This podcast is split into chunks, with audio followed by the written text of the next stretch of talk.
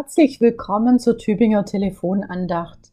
Heute sind mal besonders die Väter unter Ihnen angesprochen. Sind Sie Vater, wie Sie ihn sich gewünscht hätten als Kind? Einer, der zuhört, der mit auf den Spielplatz geht oder auf den Sportplatz, aber dort anfeuert und nicht antreibt? Können Sie Spaghetti kochen für den großen Hunger und was Kleines aus den Resten der Woche zaubern?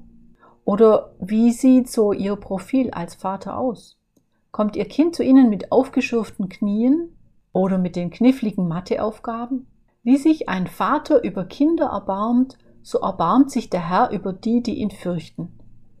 Das ist die heutige Tageslosung aus Psalm 103, 13. Der Psalmbeter setzt voraus, dass wir das kennen, dass Sie das kennen, wie sich ein Vater über Kinder erbarmt.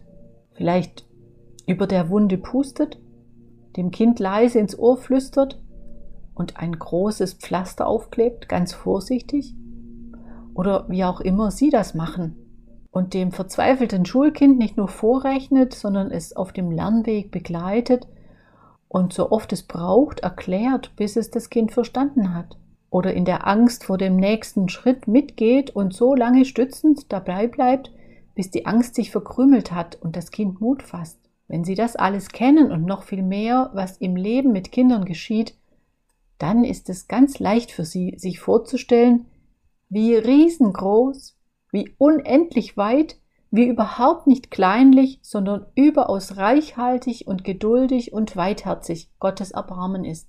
Wie groß die Aussicht, Zuflucht zu finden bei Gott, auch noch mit erwachsenen Wunden und Beulen, mit verzwickten Herausforderungen und Aufgabenbergen, und wenn Sie kein Vater sind, dann sagen Sie es heute weiter einem, der Vater ist. Und ich sage den Vätern unter Ihnen, vor allem denen mit einem Erstklasskind, das diese Woche die Schule beginnt, setzen Sie auf Gottes Erbarmen mit sich selbst als Mensch und als Vater und mit Ihrem Kind einen gesegneten Tag, wo immer Sie ihn verbringen. Ihre Pfarrerin Susanne Wolf von der Tübinger Stiftskirche.